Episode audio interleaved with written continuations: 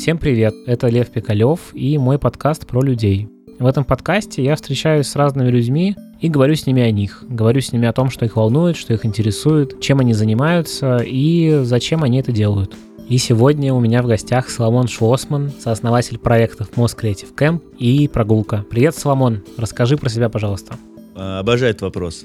Ну, рассказывать про себя это вообще сложное дело, потому что ты никогда не знаешь, э, что нужно рассказать. Но я вот что про себя знаю, я делаю проекты, которые заставляют людей думать не так, как они привыкли думать, и от этого получаю большое удовольствие. Вот, таких проектов накопилось сейчас, наверное, штук пять, может быть, чуть больше. Я, но в какой-то момент э, немножко сбился со счета. Какие-то приносят деньги, какие-то меценатские, какие-то уже когда-то произошли и больше не происходят, а какие-то вот те, от которых я получаю больше всего удовольствия, живут вот сейчас и даже приносят деньги какие-то. Какие проекты приносят тебе наибольшее удовольствие? Наибольшее удовольствие приносят проекты, которые живут сами по себе. И есть, кстати, хороший, хороший критерий понять, крутой тебе проект или нет, мне кажется. Это когда лайков страницы проектов в Фейсбуке больше, чем у тебя друзей. А это значит не только твои друзья, которым просто тебя жалко, э, э, подписываются, типа, а какие-то, типа, люди, люди, которых ты, может быть, даже не знаешь. Вот, э, таких проектов сейчас несколько. Самый, наверное, большой из тех, которым я занимаюсь, это Moscow Creative Camp. Это лагеря для взрослых по развитию э, прикладного творческого мышления. Вот, э, так мы это формулируем. Теперь расскажи, что это значит.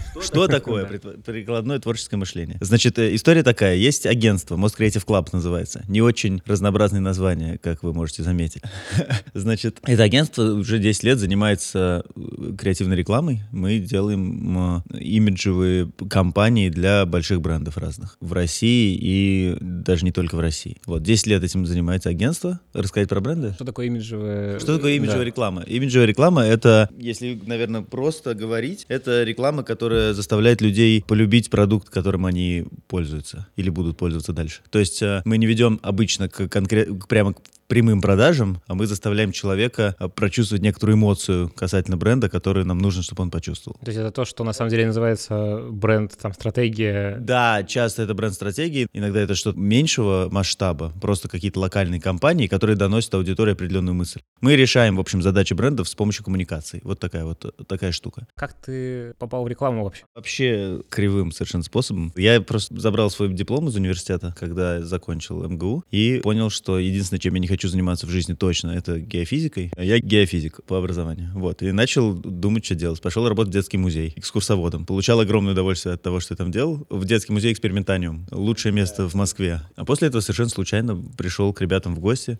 к ребятам мост. Вот сюда, да, в мост. И они что-то сказали, давай, может быть, попробуем вместе поработать. Я ничего не знал вообще. Первое собеседование было полностью просто провальным. По какой-то причине меня позвали на второе. Вот, и все, и я как-то здесь остался. Первая моя должность называлась младший копирайтер. По-русски было написано младший копирайтер. Но я реально был младше всех. Прям у тебя в трудовой книжке было написано? Ну, почти, да, да. Вот. А потом я стал отвечать за продюсирование всех проектов. То есть, если есть какая-то идея, которую мы придумали, дальше ее нужно воплощать. Есть, организатор. Такой. Ну, типа организатор, да, который... Но с креативной какой-то функцией. Да, тут важно, что ты организуешь, но еще при этом тебе важно сохранить ту концепцию, которая изначально была придумана и продана. И тут начинаются самые сложности, потому что очень часто то, что было придумано, невозможно сделать. И вот тут, знаешь, я вот брал все в свои руки и пытался сделать так, чтобы это можно было сделать. Да, тут отдельная история. Почему так получается? Почему получается так, что придумывается какая-то чушь, которую нельзя сделать? Придумывается и утверждается. да. Ну, потому что, потому что очень много желания и запала, и пороха, и ты придумаешь гига... ну, гениальную концепцию, а время уже отправлять, проверить технически осуществима она или нет, сейчас не остается. Но а клиент, когда получает твою презентацию, думает, блин, офигенная концепция, надо делать. И ты выигрываешь тендер. И дальше, ой, было такое однажды. Продали компанию, в которой есть живой олень. Там должен был быть живой олень в комнате 5 на 5. В течение месяца он должен был там тусоваться круглосуточно. И, в общем, но в итоге, естественно, мы оленя не смогли туда доставить, в эту комнату настоящего. И это был, ну, довольно такой серьезный разговор. Потому что, ребят, как вы выиграли тендер с живым оленем в комнате? А почему его нету? Это было смешно. Слушай, а э, как вы вышли из положения? Слушай, вот там над дверью у нас висит а, такая, я тебе покажу потом, там висит такой фанерный олень, и он значит, э, ну, он большой достаточно, и мы придумали, чтобы он просто выезжал иногда из-за занавески. Это был проект на Новый год для одной большой э, телекоммуникационной компании, в которой Дед Мороз поздравлял пользователей. Ты мог зайти на специальный сайт, постоять в очереди и дальше через этот сайт с помощью своей клавиатуры поуправлять реальной физической такой железной рукой, которая вытаскивает подарки. Знаешь, как вот, э, ну, в торговых центрах стоят такие, где плюшевые игрушки. А у нас лежали мешочки. И ты управлял этой рукой, она опускалась, брала мешочек, подъезжала к специальному считывателю. Там внутри была RFID-метка, а считыватель считывал, естественно, ее. И мы понимали, что ты вытащил. Там типа ноутбук, телефон, 10 смс бесплатных, в общем, какие-то такие штуки. И в этой комнате все время происходило действие. Это был такой спектакль через веб-камеру, за которым наблюдали люди. Там был Дед Мороз, какие-то эльфы и вот этот самый олень.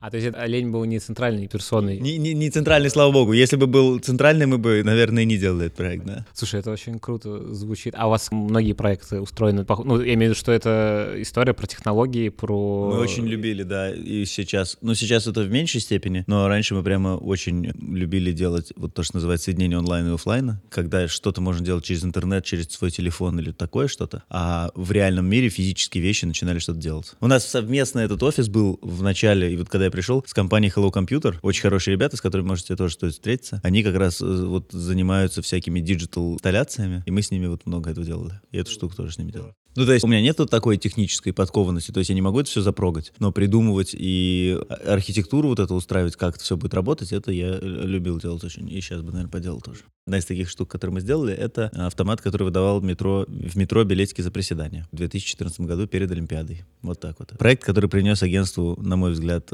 известность. Окей, значит, тебя после провальных собеседований позвали работать сюда. Да. Ты работал сначала копирайтером. Младшим. Младшим копирайтером. И потом сразу метнулся до руководителя продюсирования. И что случилось потом? А потом э, случилось вот что. Мы начали думать о том, какие еще свои проекты можно делать. Штука в том, что реклама мне лично, и, видимо, Дани, который со мной все эти проекты делает, не приносит такого большого удовольствия, как могла бы, как хотелось бы, да, и ты, в общем, все-таки всегда есть такой критерий, покажешь ты работу своей маме или не покажешь не все рекламные проекты, которые мы делали, мне было не стыдно показать маме. Не потому, что это не, не качественные проекты, а потому, что это не очень для мира. Проблема всех рекламных проектов. Ты их сделал локально, они где-то выстрелили, может быть, ты даже собрал какие-то награды на фестивалях, может быть, через год, там, как с Олимпийским переменами происходит, кто-то перепостил и набрал еще миллион просмотров. Но в целом эта вся штука осталась в прошлом. Ну и мир ты никак не поменял. Ну, То есть, гру... ну, это очень пафосно звучит. Да, мир ты не поменял, и я бы не сказал, что это как-то основная моя задача менять мир, но просто это штука, на которую ты тратишь дикое количество усилий, ресурсов и денег не своих, а она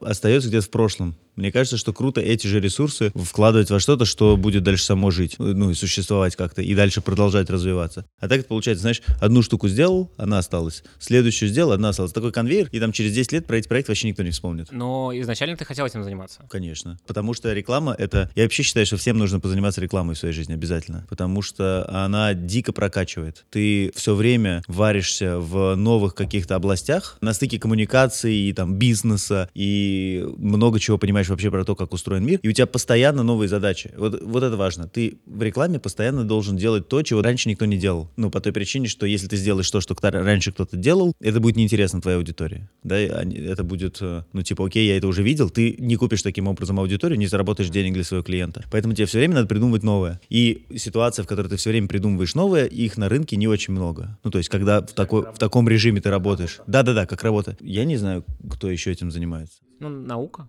Те мои друзья ученые, которые, этим, которые прямо занимаются наукой, у меня довольно много таких, они в основном работают над одной штукой какой-то, большущей, гигантской, не знаю, секвенировать какой-нибудь белок огромный. Я выражаюсь этими словами, хотя совершенно не знаю, что это значит. Так что, может быть, это как раз и не гигантская штука. И они просто уже там много-много лет работают над одной вещью. Ты не видишь, они вот прямо, в, насколько я понимаю, ты, ты сразу видишь результат, да, ты сразу вот проверяешь, ага, это круто, не круто. Ну, я не знаю, на самом деле, как работают ученые, может быть, я совершенно не прав, но я пытался заниматься такой академической... Ученые там, на самом деле, люто отжигают. Да, может быть, они рубятся очень сильно. Да, они точно совершенно рубятся. Вот, но я пытался как-то, ну вот когда учился в МГУ заниматься академической всякой деятельностью, я, ну, не получал такой отдачи мгновенной. Вот, может быть, потому что это сложно, может быть, потому что я просто неправильно что-то делал. В рекламе это вот прямо так. Может быть, это искусство в каком-то смысле так работает. Когда ты все время делаешь какое-то актуальное искусство, я не знаю, или выставки какие-то постоянно собираешь. Но, в общем, в рекламной области, мне кажется, из тех э, дел, которыми я пробовал заниматься, меньше всего вот такой вот рутины, когда ты все время делаешь одно и то же, потому что, потому что это специфика работы, тебе нельзя делать одно и то же. Поэтому это очень здорово, и всем, мне кажется, в какой-то момент нужно, окей, не всем, но просто если ты хочешь в какой-то момент понять, чем ты хочешь заниматься, надо идти в рекламное агентство, потому что тебе сразу миллион векторов, да, ты сразу понимаешь, чем живет вот эта вся коммерческая и коммуникационная индустрия. Что было дальше, да, вы думали, как бы вам, в какие еще области войти, как... Не, не совсем так, мы, мы, ну да, на самом деле идея была в том, что ты вот занимаешься всякими этими штуками, дикой отдачи не получаешь, и маме как-то не очень хочется рассказывать. Иногда рассказываешь, да, и мама так э, М, класс, супер. А папе, когда рассказываешь, это совсем э, сложно, потому что папа мой э, математик и доктор наук, и он всю эту штуку с э, приседаниями и пивом вообще не понимает. Вот.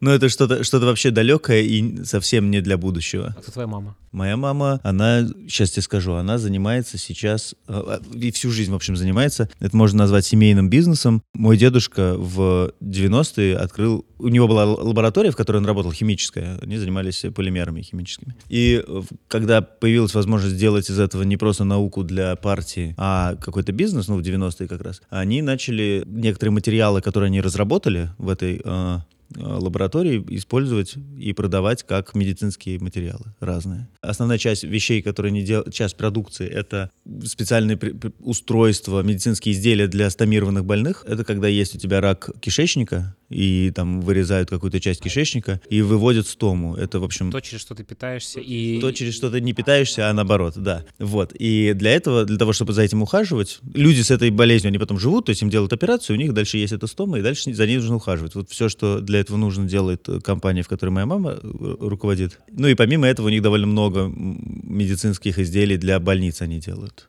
всякие пленки для операций, порошки, всякие вот такие вещи, простыни, вот. И моя мама этим занимается, папа прямо на острие математической науки мировой. Он преподает... То есть он такой э, математик высшего класса? Он прямо высшего класса. Он э, преподавал в Беркли, много работал во Франции, последние, ну, не знаю, лет 10, наверное, он во Франции в университете. Сейчас он в Сколково, его пригласили здесь работать. Вот, может быть, кстати, его работа похожа на рекламу тем, что все время надо придумывать что-то новое, но просто это в такой узкой области, что это могут понять только еще, не знаю, 10 тысяч человек из всего мира, да, все остальные, может быть, даже меньше. А все остальные не очень понимают. Ну, то есть я, естественно, совершенно не понимаю, чем он занимается, и он даже не пытается рассказывать. Но ему классно. Ему очень хорошо. Ну, то есть, ну, слушай, это реально один из топовых математиков на планете. Не, ну, наверное, это как, типа, там, со стороны ты смотришь, там, да, Канни Вест класс, классно ему, наверное, живется, а может быть, ну, как бы непонятно, как Канни Вест в математике.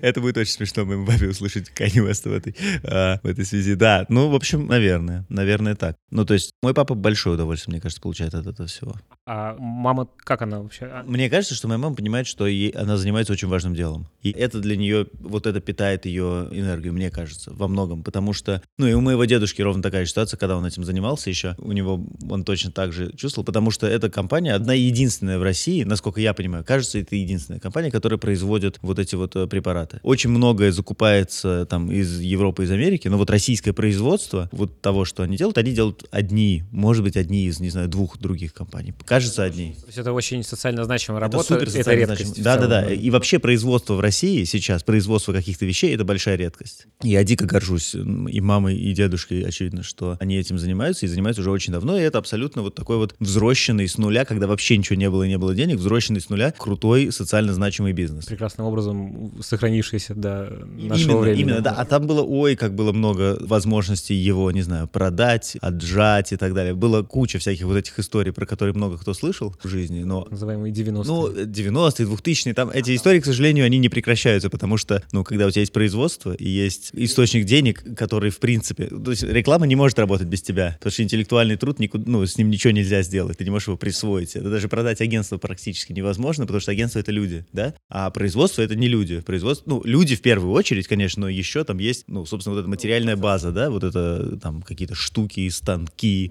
материалы, налаженные всякие смеси, поставки, вот это все. Ну, и это, конечно, очень много кому интересно. Мама за него печется вот как за ребенка. Вот как за меня, точно так же. Это просто ее детище, которым она занимается 10 лет и больше, сильно больше. Вообще этой компании 26 лет уже. Это уникальная совершенно организация в этом смысле. Ну, то есть в целом можно, наверное, сказать, что твои родители занимаются тем, что им приносит удовольствие. Приносит удовольствие, точно, совершенно, да.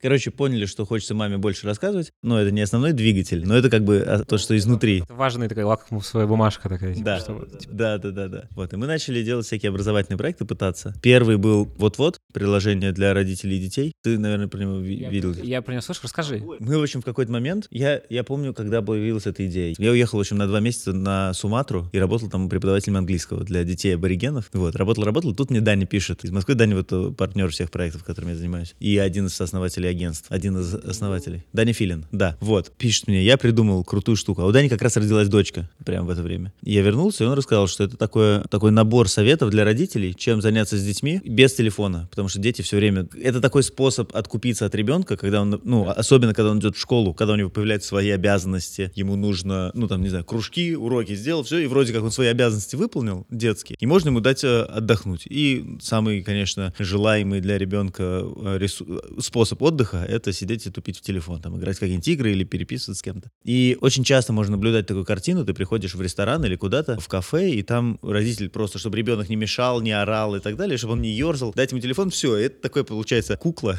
которая сидит, и ты можешь ее из нее лепить, что хочешь. Иногда просто ложку в рот засовываешь, и все. Мы, в общем, подумали, что нужно придумать какую-то штуку, но сочиняли 118 советов для родителей. Просто это сценарий того, что поделать с детьми, для того, чтобы было обоим интересно, или сделать что-то вместе, для того, чтобы провести время с другом. По-английски называется quality time, когда ты качественное время проводишь с ребенком. И сделать что-то совместное для родителей и для ребенка без телефонов. В общем, такая, такая была штука. Узнав из телефона, но... Ну, может быть, узнав телефон, иногда даже используя телефон, но только совместно. Вот, не то, что ты откупился просто от ребенка, и он что-то делает. Это, это такие дела, что поделать, и мысли, о чем подумать. Пример, мой любимый, самый, это вот какой пример. Берешь своего ребенка, а, заходишь в Википедию или там в Google Maps и смотришь, сколько, какое расстояние от э, твоей квартиры до разных важных точек в мире. До Эйфелевой башни, до мыса Доброй Надежды, до Северного полюса, до куда-то еще. Потом берешь и ставишь у себя в ванной указатель. Просто, ну, по сторонам света и пишешь, до мыса Доброй Надежды, не знаю, 10 тысяч километров, до Улан-Удэ 15 и так далее. Вот, ну, ставишь такой указатель, и просто он стоит у тебя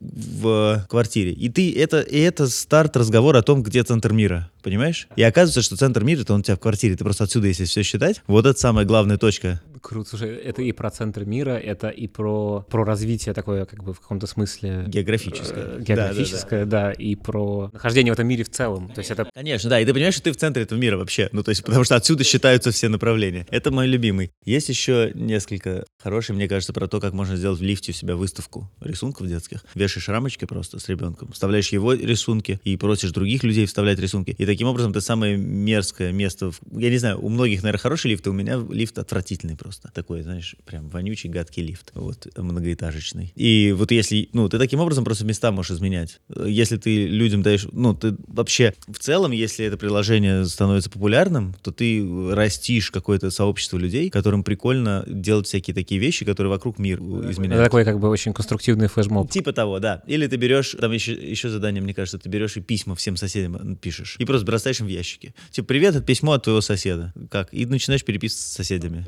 А, еще мой один из крутых советов, вот какой, мне кажется, очень хороший. Вообще нету культуры говорить спасибо сервисам или вещам, которые тебе, для тебя что-то значат. Ну, скажем, ты купил какую-нибудь классную куклу, и она тебе очень нравится, ты с ней очень дружишь, но ты никогда не говоришь спасибо человеку, который придумал или произвел. Ты не пишешь даже не письмо, знаешь, кто ты это. даже не знаешь, кто это, да?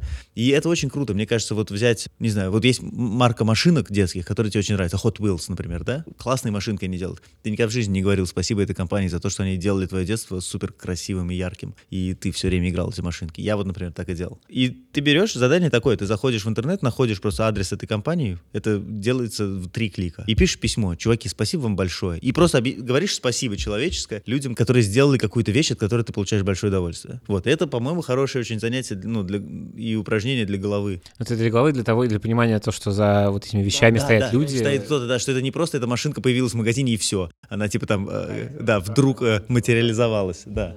И, ну, и вот таких у нас примерно 118 заданий, какие-то лучше, какие-то хуже. И мы сделали приложение, которое совершенно непонятно, почему приложение. Это может быть что угодно, даже группа в Фейсбуке, но нам очень хотелось сделать приложение, потому что все делали приложение. И вот мы позвали Борю, позвали Германа, который запрограммировал это все, запустили приложение примерно, не знаю, сколько мы его делали. Короче, мы очень долго его делали. И в 2015 году мы его запустили. И оно моментально оказалось в топе App Store. И это было просто удивительно совершенно. И какое-то дикое получилось количество скачиваний, ну, такой яркий скачок. Про нас написал довольно много изданий. Apple Insider почему-то написал, мы даже им ничего не отправляли, не пресс-релиз, ничего. Вот. И потом еще довольно, ну, какое-то количество статей вышло, и даже звали куда-то рассказывать про это приложение. И у него сейчас порядка 20 тысяч скачиваний по всему миру, в основном, конечно, из русскоговорящих стран. Оно не приносит ни копейки денег. За все время мы заработали 8 тысяч рублей. Там есть такая модель, ты, если там так это происходит, тебе эти советы приходят два раза в неделю, в пятницу и в субботу. Но если ты хоть не хочешь ждать, ты жмешь кнопку, ну и платишь деньги, и тебе, при... да, просто пачка вотов, это называется вот, один, один совет, один вот. Пачка вотов присылается тебе быстрее. Своим не занимаетесь, получается? Оно в режиме ультравялой поддержки. То есть если что-то ломается, мы это чиним. Но новых вотов не появляется? Нет, новых вотов не появляется, и мы иногда делаем, ну, какой-то обрат... Нам пишут письма иногда, потому что там есть возможность из приложения предложить свой вот. Иногда их пишут, я на них иногда отвечаю. Ну, то есть я отвечаю на все,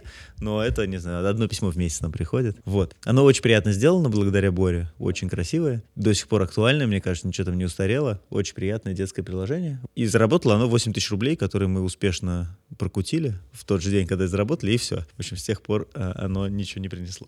Но, но это такой меценатский проект, такое доброе приложение, которым я очень горжусь. Сделали приложение, оно запустилось, очень клево. Потом мы сделали книжку по этому приложению вместе с Планетой.ру. Они нас позвали, и мы там собрали денег и запустили эту книжку. Потом мы сделали детский лагерь, захотелось сделать. Это все параллельно с работой происходило. То есть мы заканчивали работу, ушли в какой-нибудь парк или в бар, и там придумывали свои проекты. После этого сделали детский лагерь, потому что очень захотелось сделать детский лагерь. И так это случайно сошлись звезды, что нашлись люди, которые отдали нам своих детей, чтобы мы для них провели программу. И мы еще своих детей набрали из Москвы какое-то количество. В Калужской области. Это было супер круто, и мы решили, что мы будем сейчас делать детские лагеря. Все, конец. Э, заканчиваем с рекламой, заканчиваем со всем этим. Мы нашли то, что хотели. Мы нашли то, что хотели. Это было реально потрясающее время. Зима 2016 года. Да, это было на Новый год. Вкратце, что это себя представлял лагерь? Лагерь на 4 дня, там было 44 подростка, 9 и 10 класс. Безумно много подростков в одном месте. Да, довольно много, довольно много. Это типа старый советский такой пионерский лагерь, ужасный совершенно, в смысле инфраструктуры. Но у нас был один корпус, который пока отремонтировали, в общем. Вот, и он более-менее был такой подходящий. Мы позвали очень много людей, которые занимаются всякими классными вещами, в том числе рекламщиков, режиссеров, звукорежиссеров, художников. И на протяжении четырех дней давали участникам задания о том, ну, они должны были придумывать всякие идеи и их воплощать. Они когда-то снимали. Это было просто набор классных штук, которыми, которым нам самим бы хотелось позаниматься, и мы их просто вот туда вставили. Была какая-то логика программы, сейчас я ее не восстановлю. Там было про то, как идеи меняют мир и как с помощью идей вообще достигать своих целей. В том числе они придумали там рекламу, они снимали кино, они какие-то делали инсталляции. В общем, много всяких штук, как им нужно было. Когда э, много всяких проектов, в которых основная вещь — это идея, которую они сочинили. И потом мы поняли, что мы будем делать теперь только детские лагеря в жизни, и все. Приехали в Москву, начали вентилировать этот вопрос, узнавать, как это все юридически и не юридически делается и поняли, что у нас не получится, потому что это просто мрак. В плане того, как устроена система... В плане в России, если ты хочешь заниматься детским каким-то проектом, где ты несешь за детей ответственность, у тебя просто на пути огромная, просто гигантская пульнепробиваемая стена из э, санэпидемнадзора, санэпидем чего-то там, Роском чего-то там, полиции, пожарников, охранников. Еду ты можешь покупать только определенных чуваков. Миллион сертификатов тебе нужно. Хотя бы один человек с педагогическим образованием в соучредителях компании может может быть, сейчас это все поменялось, но я предполагаю, что в худшую сторону, а не в лучшую. Потому что потом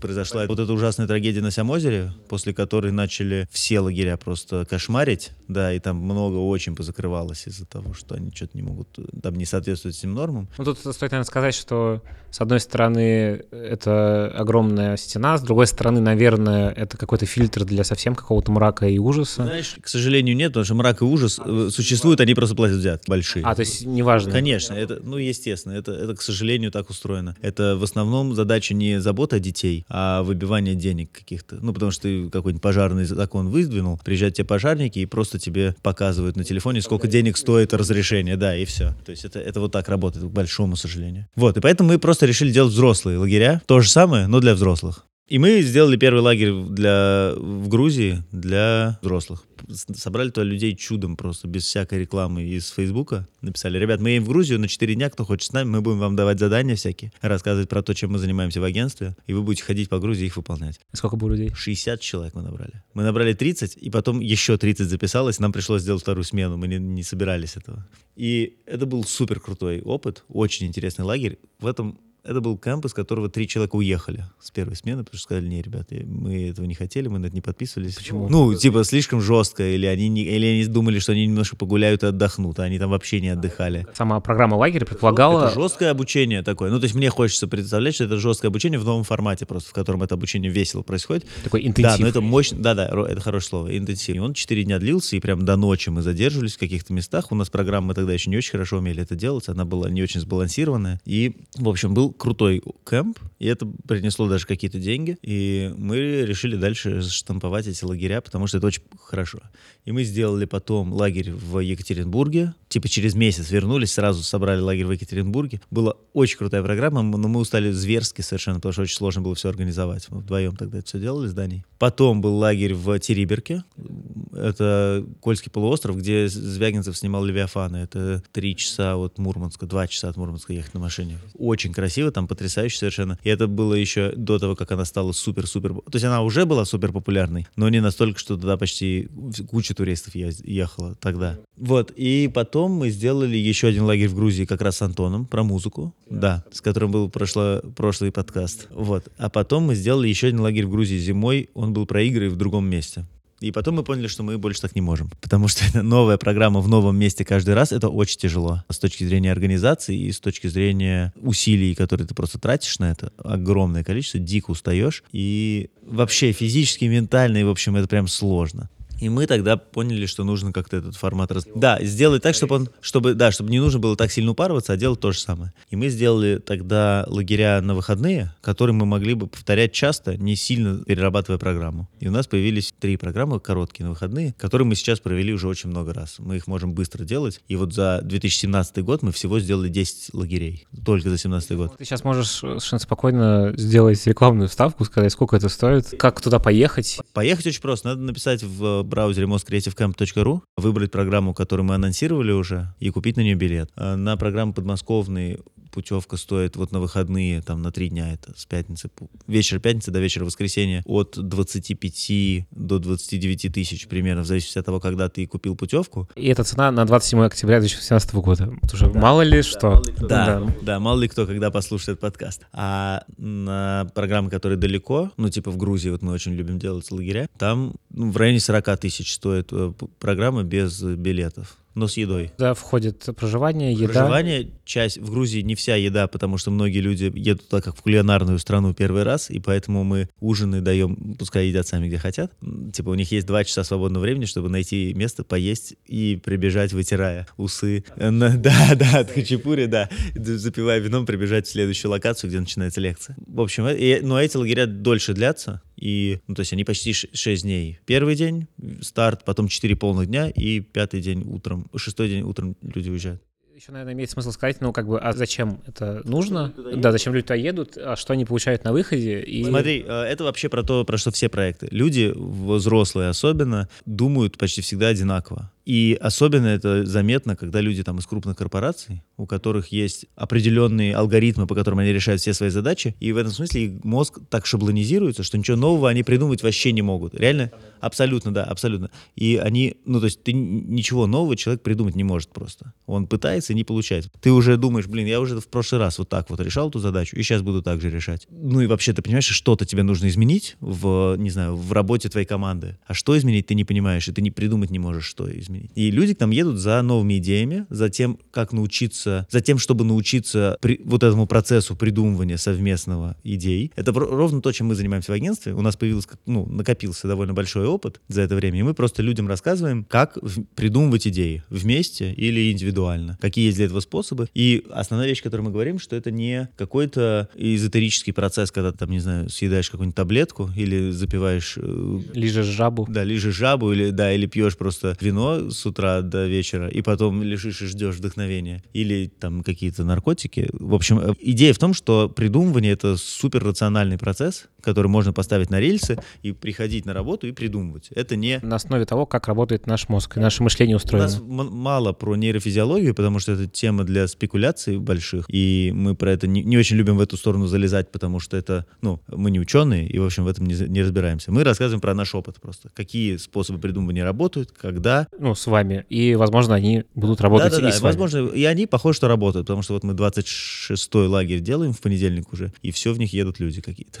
Вот. Кто-то много раз уже А на выходе, ну, то есть обратная связь какая от людей? Большинство пишут нам восторженные отзывы. Это я сейчас не для того, чтобы всех позвать, а это правда так. Мы после каждого лагеря собираем анкету такую, но рассылаем и спрашиваем, что хорошо, что плохо. Нам это очень важно. Мы постоянно пытаемся как-то улучшить, да, проект. И пишут люди, что кто-то кто даже увольняется после лагеря. И это мой личный показатель успеха. Если человек уволился, это да, это просто и мне как бальзам на душу. Вот, такие люди есть. Тогда, наверное, имеет смысл спросить, э, ну, то есть вот корневая причина, почему вы это делаете, зачем? И, идея была в том, чтобы меньше заниматься рекламой и больше заниматься чем-то для других людей, да, вот. И ну, мне кажется вообще, что я это на своем опыте тоже много раз прочувствовал, что у тебя не получается делать хорошо дело, которое тебе, ну, от которого у тебя не блестят глаза, да, от которого тебя не потряхивает, которое, если ты, ну, то есть ночью, чтобы проснуться в три часа и начать это дело делать, вот если такого нету, то, может быть, ты занимаешься чем-то не тем, чем нужно. И мне очень хочется, чтобы люди вообще все занимались тем, от чего их прет прямо. Вот.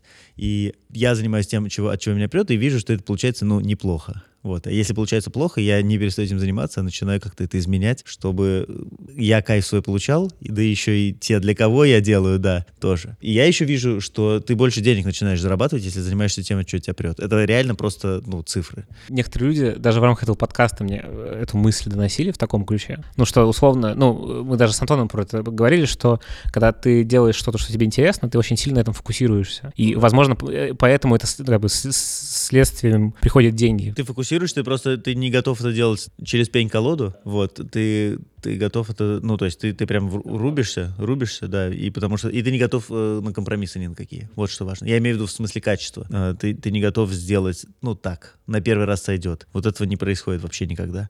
И, ну, и из-за этого ты сразу, это, это очень быстро тебе возвращается в виде клиентов, ну, отзывов. какой-то обратной да. связи от мира, на самом деле. Неважно, деньги это не деньги. Да-да, конечно, конечно. Сначала отзывы, потом э, какие-то клиенты, потом в результате деньги или партнеры какие-то, и куча знакомств. Вот это все приходит ультра быстро. Мы этот проект делаем два с половиной года, понимаешь? Мы сейчас уже, ну, и если это сначала был лагерь с нашими друзьями, с которыми мы пили вино и делали всякие прикольные штуки в Грузии, то сейчас это довольно большой образовательный проект. У нас э, мы ведем большие полугодовые программы в корпоративном университете Сбербанка, ездим туда читать лекции. Нас зовут на большие конференции. Я недавно ездил на AdCrunch рассказывать про наши проекты. У нас появились международные клиенты. Мы после вот этого ближайшего лагеря поедем сразу в Ереван, там делать программу для э, маркетинга какой-то крупной компании. В общем, сейчас на самом деле 90% всех проектов, которые мы делаем, это довольно крупный бизнес, который хочет обучить свои команды. И это все произошло супер быстро, очень быстро, ну, то есть два с половиной года. Ну, тут, понятно, есть, там, сложились звезды, что это вдруг стало актуально, и много есть исследований про то, что компаниям важно, чтобы их люди научились хорошо соображать, ну, и придумывать новые идеи какие-то предлагать. Но мне кажется, что в первую очередь такой, такой быстрый рост и типа признания именно из-за того, что мы кайфуем от того, что мы делаем. Потому что довольно много людей, которые, ну, типа, не знаю, тренерских агентств таких всяких, которые, типа, тоже чего-то там обучают. То есть у вас конкуренция довольно большая? Или нельзя так сказать? Сказать. Прямо ровно то, что мы делаем, наверное, делают еще только пара компаний таких в России. Икра и Wonderful есть такие ребята. Наверное, вот это основные люди, с которыми мы пересекаемся иногда. С игрой гораздо больше, кстати. Вот, но, но нас, вот видишь, как заметили, и мы двигаемся дальше и продолжаем. Самое главное, что мы продолжаем кайфовать. Мы вообще не делаем проекты, которые нам не нравятся. То, что это деньги приносит, это очень приятно, конечно. Потому что, на самом деле, это приятно не из-за того, что ты можешь себе там что-то купить, а из-за того, что деньги — это универсальная метрика качества твоего проекта. Если тебе готовы за него платить деньги, значит, он что-то стоит. Вот и все. А, что за ерунду люди не платят деньги. Хотя нет, они, они, конечно, не платят деньги за ерунду, да, но, но может быть не очень долго. У меня долго, у меня, в общем, и сейчас есть сомнения по поводу того, что, может быть, это все полная ерунда, и просто из-за того, что мы улыбаемся и пьем вино, и к нам едут люди. Но, черт возьми, Сбербанк не приехал бы к нам. Но почему бы и нет, почему бы и нет? Ну, это тоже неплохо, конечно, да, но, но Сбербанк или там какие-то другие большие компании, с которыми мы работаем, наверняка им что-то еще важно, помимо вина и улыбок. Скажи, пожалуйста, про проект «Прогулка». Проект «Прогулка» — это штука, которую мы сейчас... Вообще мы не можем... Поняли, что мы не можем все время заниматься одним и тем же. Даже если это то, от чего тебя супер прет, хочется все время придумывать новые форматы. И вообще, если ты занимаешься развитием креативности, вот то, что мы говорим, все время важно поддерживать себя в тонусе и доказывать и себе, и другим людям, что ты можешь что-то придумать. Потому что если ты не можешь сам что-то показать, что ты сделал, то к тебе будут вопросы. Ну, типа, эй, ты будешь нам рассказывать, как придумать, а сам ничего не придумываешь? Мы не поедем. Ну, и мы все время этим занимаемся, какие-то новые форматы рождаются в голове, и один из них — это прогулка. Это такой часовой спектакль у тебя в голове, когда голос внутри твоей головы говорит, дает тебе задания, и ты должен их выполнять во время того, как гуляешь. Чтобы это правильно поняли, я так понимаю, голос все-таки не внутри головы, он э, на ушах? в наушниках, да-да-да. да. Он в наушниках, просто он называет себя внутренний голос, потому что он звучит у тебя в голове и говорит с тобой, как будто это твое... Да, как будто это, это твой такой друг, который сидит у тебя в голове и тебя направляет в течение часа. Вот. Изобретательный конкретный приятель, так мы его называем. И этот голос дает тебе задание, которое ты будешь выполнять во время прогулки, записывать результаты в телефон или куда-то. Мы этот проект придумали в рамках от, как, как одно из заданий внутри лагеря, и оно по отзывам участников больше всего заходит. Ну, чаще, часто нам пишут, что лучшее задание лагеря — это вот эта вот прогулка. И мы подумали, а что если взять и масштабировать эту штуку на, ну, на весь мир, чтобы не только люди, которые у нас в лагере могли это делать, а повсюду. Мы сделали пару универсальных таких спектаклей, которые могут работать где угодно, и запустили их сейчас в трех местах на партнерских условиях. В Яснополе, это такой большой экопарк по Симферопольскому шоссе от Москвы, километров, наверное, 120. Второе место — это Болтов дача, наши любимые, где мы много программ уже своих провели и дружим очень с, с основателями этого места. И в парке Горького работает прогулка уже, можно прийти туда и там скачать файл, и ты послушать его. И мы сейчас поняли, что правильно делать эти прогулки специально под каждый каждое место, писать с учетом специфики этого места, чтобы человек что-то еще узнавал про место, в которое он а, пришел. Это похоже немножко на подкаст, в смысле, как это устроена кухня этого процесса, да? Но здорово, что это подкаст, который заставляет тебя прям вот думать и решать задачки какие-то у себя в голове. Это что называется сейчас иммерсивный спектакль? Или это, я неправильно слово употребил, просто не помню. Иммерсивный. иммерсивный да, да, есть разные виды там иммерсивных спектаклей, и, конечно, то, что мы делаем, очень похоже на ремоут, который, такая франшиза, он есть в Берлине, в Англии, много где, и в Москве тоже. Это, это похоже? Не-не, это похоже, действительно похоже, я даже не могу сказать, что мы не вдохновлены вдохновлялись ремоутом. Ну, этот формат придумал, кстати, не ремоут. Он ему довольно много лет, когда люди в наушниках там что-то ходят и делают. Я первые видео видел какие-то из начала нулевых из Сан-Франциско. Да, и, в общем, идея в том, что в каждом месте появится такой, в каждом месте, где гуляют люди, где у них есть час свободного времени, появится такой внутренний э, чувак в голове, который сможет, будет тебе давать задания, ты будешь их выполнять, и за это время думать. Вот самое главное, что там будет происходить, ты будешь думать так, как ты раньше не думал. Вот. И в этом, в этом суть вообще всего проекта. Всех проектов, на самом деле, которые мы делаем. Мы сейчас начали как раз делать вот эти вот прогулки для разных мест, специально для них. Первая появится на Болтов даче. Мы для нее, для первой специально напишем музыку, специально там придумаем вот все вещи, которые ты будешь придумывать для своего подкаста. Есть план, что она там за год появится в самых крутых местах по всему миру. Ну, то есть, я не знаю, прогулка в Централ Парке, прогулка в каком-нибудь аэропорте Хитроу, да? Ну да, ты ждешь стыковочный Конечно, ты ждешь там, да, и ты не знаешь, ну, то есть, э, как, ты знаешь, что у тебя есть час, и ты можешь час тупить, можешь час читать книжку, а можешь, еще появляется новый формат того, как ты можешь провести этот час с пользой для своей головы. Ты узнаешь что-то новое про это место, ты подумаешь над этим местом, ты узнаешь какие-то кейсы, порешаешь эти кейсы. То есть вот, вот такие штуки будут. И все про твою голову, про то, чтобы подумать э, по-другому, чем раньше. И получить, может быть, для себя какие-то новые, ну, вдохновения, понятно, но новые какие-то идеи о том, что вообще со своей головой делать дальше. И с собой, да. И с собой, да. Я случайным образом присутствовал на одном из ваших B2B мероприятий, и это было очень круто, потому что это был большой зал с кучей взрослых людей, совершенно видно разных характеров, разных каких-то жизненных взглядов во многом, которые превращались на там пять часов в детей. которые творили, у которых снимались все их блоки, и это вот меня не покидали мурашки все это время, потому что это просто история про то, что люди раскрываются. Это, да, это... Это волшебно было. Это на самом деле, ну, это скорее побочный эффект, это не та задача, которую мы перед собой ставим, но действительно, как только человек, понимаешь, мы создаем среду, в которой ты можешь придумывать, и тебя не судят за это. Ты можешь придумать, у тебя нету шор, нету вот этой вот заблоченности, потому что ты, у тебя нету, вариа... наоборот, будет для тебя как бы хуже и менее эффективно, если ты будешь давать решения, которые от тебя ждут. Это ровный, э, абсолютно контрастно по сравнению с той, тем, что от тебя ждут на работе. Ну да, и вообще эта история такой, как бы перевернуть социальные ожидания от тебя, потому, ну, потому что тебя обычно ждут вот этих шор как Конформизма, раз. да, да. какого-то. А, а тут, тут как бы тебе наоборот. говорят, смотрите, правила да. изменились. Да, и реально э, оказывается, что это очень мощно влияет на настроение людей, они прямо все начинают рубиться, и пропадает куда-то скепсис стандартный, появляется, наоборот, желание что-то сделать классное. И, ну да, и вот э, в лагере, наверное, одна из вещей, за которые люди едут, это как раз вот для, за этой атмосферой, где э, можно поделать что-то, что ты раньше не делал, и тебя за это не будут судить, а наоборот, от тебя этого будут ждать. И тебя будут ругать, и будут тобой недовольны, если ты будешь делать так, как ты делаешь на работе. И вот, э, вот это важно. Счастлив ты или нет? Я понимаю, что это вещь такая... Хороший вопрос. Ну, я думаю, что большую часть времени да, все-таки. Да. Ну, то есть у меня бывают э, сложности там и какие-то не связанные даже с работой, и во время... Иногда я чувствую, что что-то вообще несчастлив. Но вот э, сейчас ты меня спросил, и если так окинуть взглядом последние там два с половиной года, то, наверное, 90% времени я счастлив, конечно. Это крутой показатель. И самый, наверное, финальный вопрос. А зачем ты делаешь то, что ты делаешь? Ну, мне кайфово. Я, я, я делаю для того, чтобы получать удовольствие. Я, я таким образом, ну, я чувствую, что я живу, когда это делаю. Мне, мне нравится то, что я делаю, и поэтому я это делаю. Вот для того, чтобы получать вот эти эмоции, на самом деле. То есть будет, наверное, я не хочу просто говорить, что мне хочется, чтобы все люди стали что-то там. Это, конечно, хочется, но, но в основе, конечно, все-таки, я думаю, что э, если человек не лукавит, он тоже скажет, в основе, на самом деле, его личные какие-то мотивы. Ну да, то есть ему кайфово или не кайфово от этого. Мне просто очень нравится, я получаю самое большое удовольствие от того, когда люди, ну вот то, что ты сказал, да, раскрываются и начинают как по-другому соображать. Мне нравится процесс создания этой штуки, и мне очень нравится и очень важен вот этот фидбэк, который мы получаем в формате там взглядов, объятий, писем, опросов и приглашения нас куда-нибудь что-нибудь поделать. Вот это все в купе очень э, сильно подстегивает мотивацию и